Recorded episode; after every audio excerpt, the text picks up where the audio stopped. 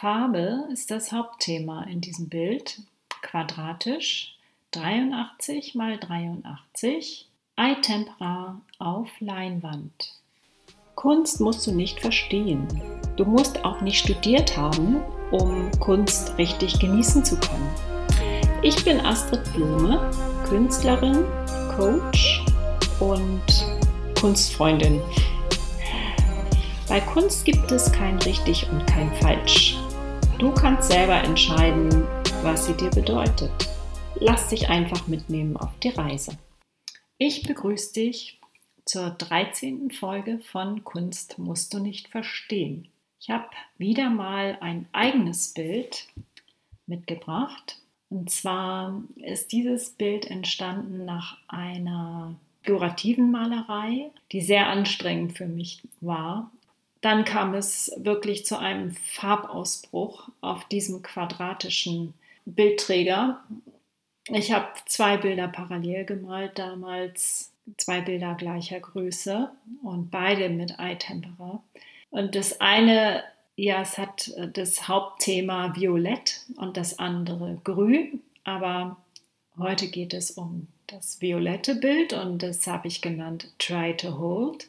Vielleicht, weil es zuerst noch wilder war, als es jetzt ist. Es ist immer noch sehr wild. Es sieht aus wie eine, wirklich wie eine Farbexplosion aller Nuancen von lila und einem ganz tiefen ultramarinen Blau. Außerdem sind Spuren von Magenta enthalten und von einem eher kalten Grün und ganz, ganz kleine weiße Stellen blitzen durch.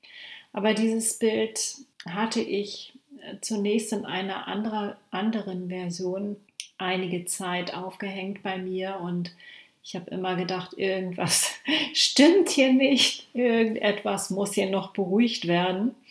Und dann habe ich es nochmal abgenommen und bin Acrylfarbe, also die ich selber hergestellt habe, ähm, beziehungsweise ich habe die Pigmente selber mit Acrylbinder angerührt, bin ich nochmal drüber gegangen und habe Partien dieses Bildes zusammengezogen, sodass es sich etwas beruhigt hat. Trotzdem sieht es aus wie, wie eine Galaxie oder wie etwas, was in Schwarzlicht eingetaucht ist. Es könnte auch so eine Art Disco-Besuch sein und äh, dieses völlige Eingetauchtsein in dieses Lichtermeer und es ist alles irgendwie dunkel und reflektiert und äh, blitzt und bewegt sich. Also in diesem Bild ist schon ein rundes Element erkennbar, also das runde Element, genau. Das ist mehr im rechten unteren Bildquadranten und dehnt sich dann konzentrisch aus über das Bild. Sieht aber insgesamt wirklich sehr fleckig aus. Pinselstriche sind deutlich zu erkennen. Und dieses Bild, das hat immer wieder eine andere Wirkung, je nachdem, wie viel Licht drauf fällt. Ich habe dieses Bild auf meiner Website abgebildet und dort sieht es fast schwarz aus. Die Fotografie gibt es kaum wieder, was, was in diesem Bild wirklich los ist und wie stark das wirklich leuchtet.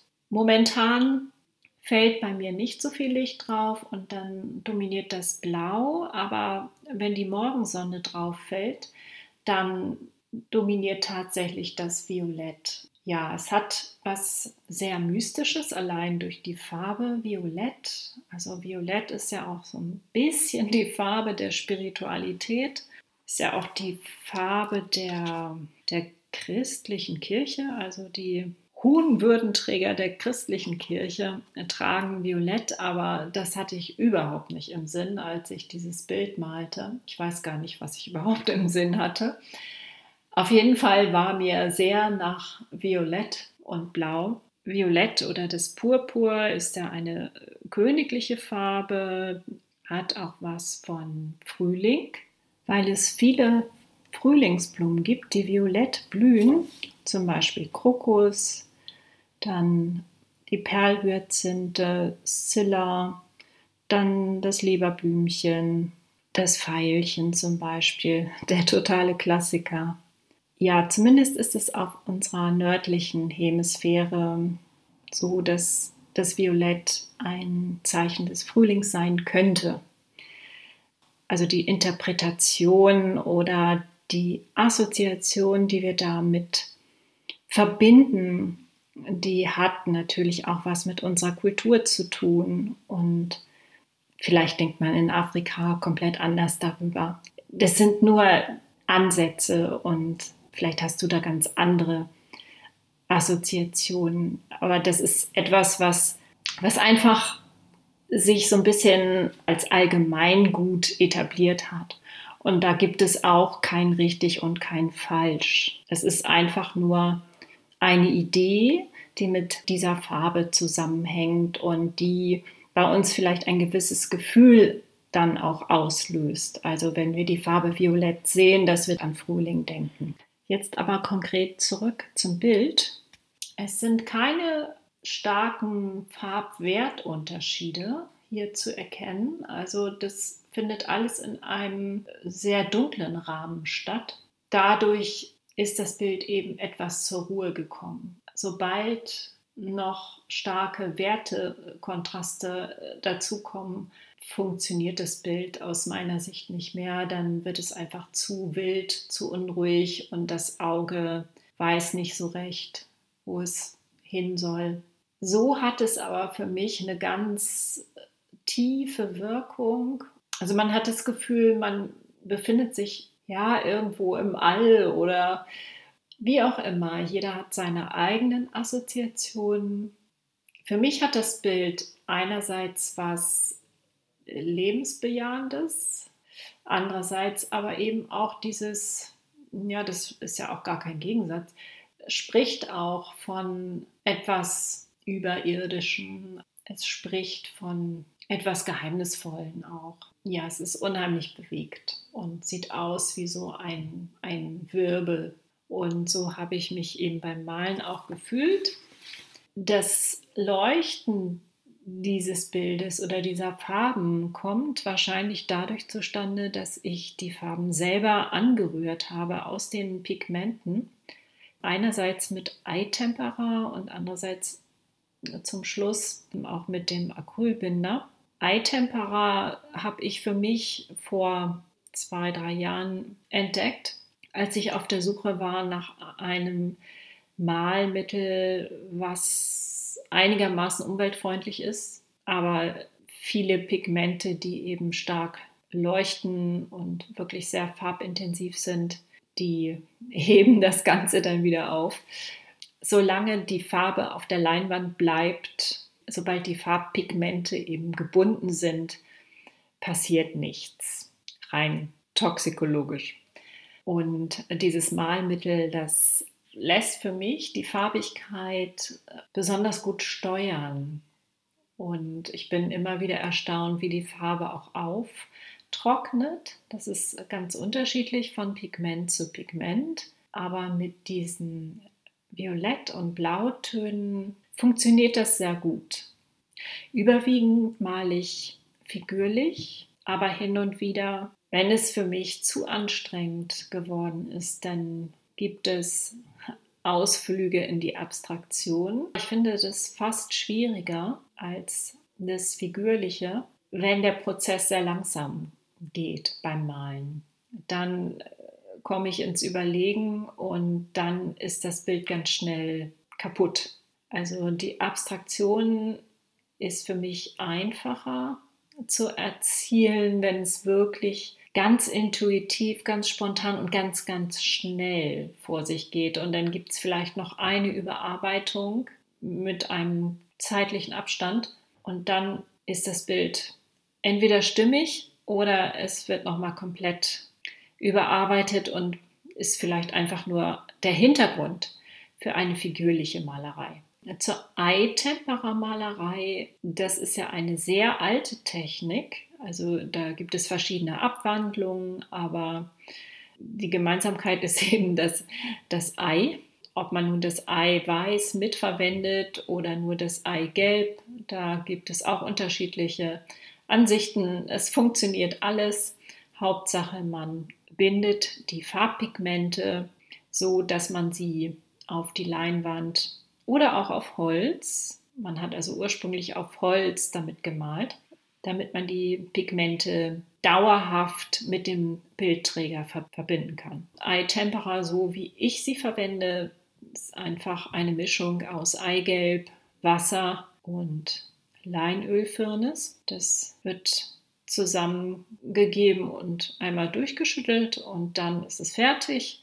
Man kann sehr gut natürliche Pigmente auch damit vermahlen, Erdpigmente, aber die beschränken sich dann eben auf diese Braun- und Ockertöne, vielleicht auch mal was Rötliches, je nachdem, was für Metalle noch enthalten sind. Aber die richtig farbintensiven Pigmente, das sind dann doch oft die synthetischen. Dieses Bild hier, Try to Hold, das übt auf mich einfach eine Wirkung aus, die hauptsächlich durch die Farbigkeit bestimmt ist. Du hast wahrscheinlich selber auch schon festgestellt, dass du an bestimmten Tagen deine Kleidung einfach nach äh, Farbvorlieben auswählst. Bei mir ist es zumindest so. Also Farbe beeinflusst ja die Stimmung. Du kennst es vielleicht auch von Räumen, in die du hineinkommst. Rot wirkt natürlich meistens sehr, ja, manche sagen, Rot macht aggressiv, Rot macht Appetit, Rot ist natürlich eine sehr warme Farbe. Blau ist klar, ist genau das Gegenteil von der Farbtemperatur her und wirkt eher beruhigend. Deshalb gucken wir ja vielleicht auch so gerne aufs Meer oder in den Himmel.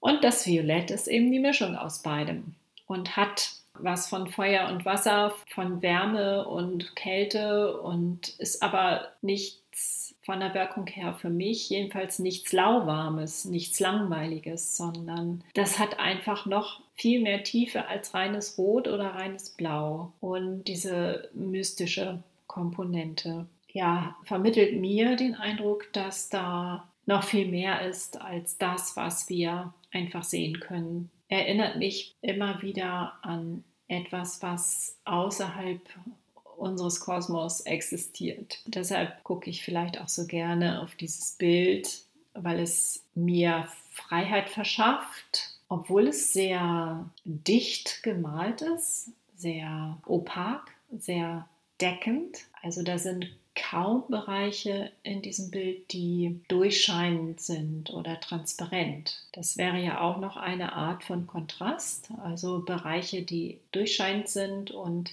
dichtere Bereiche gibt es hier, aber das Bild ist hauptsächlich sehr, sehr dicht. Also da habe ich mit Farbe nicht gespart, mit Pigmenten nicht gespart bei diesem Bild.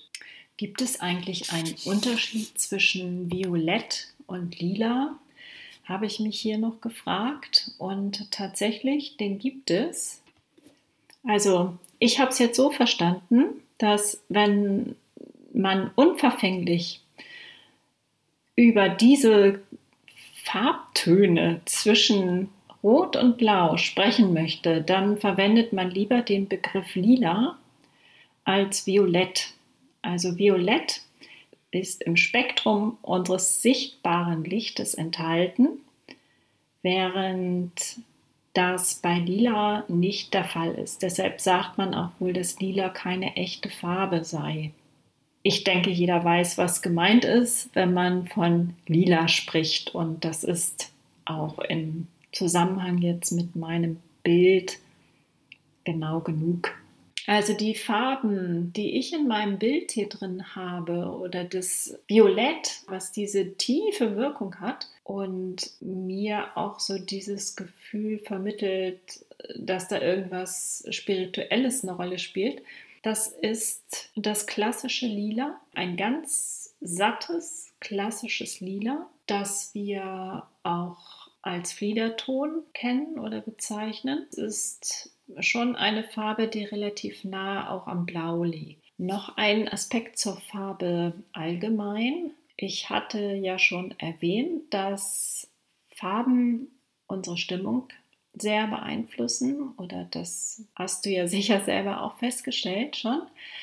man kann das natürlich auch nutzen für sich. Wenn man eine bestimmte Stimmung erzielen möchte, dann sucht man sich wahrscheinlich unbewusst Farben aus, die in dem Moment gerade gut sind oder irgendwie sogar heilsam sind. Und wenn man das noch verstärken möchte, kann man sich mit dieser Farbe ganz intensiv auseinandersetzen und damit zum Beispiel ein Mandala malen ich habe es öfter ausprobiert und fand es unheimlich beruhigend, aufmunternd, je nachdem, was gerade so dran ist. Ja, wenn du Interesse hast, das auszuprobieren, ich habe zwei YouTube-Videos dazu gemacht. Traditionelles Mandala-Malen. Da kannst du ein Mandala mit Zirkel und Lineal selber konstruieren und mit Aquarellfarbe, mit Buntstiften oder eben auch mit Eitempera-Farbe ausmalen. Dadurch, dass das ein sehr meditativer, langsamer Prozess ist, spürst du diese Farbwirkung sehr ausgiebig und du wirst wahrscheinlich eine Stimmungsveränderung feststellen dadurch. Und das finde ich eben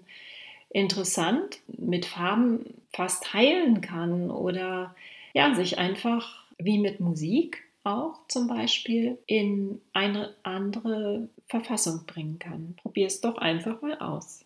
Viel Spaß dabei. Den Link zu den YouTube-Videos stelle ich in die Show Notes.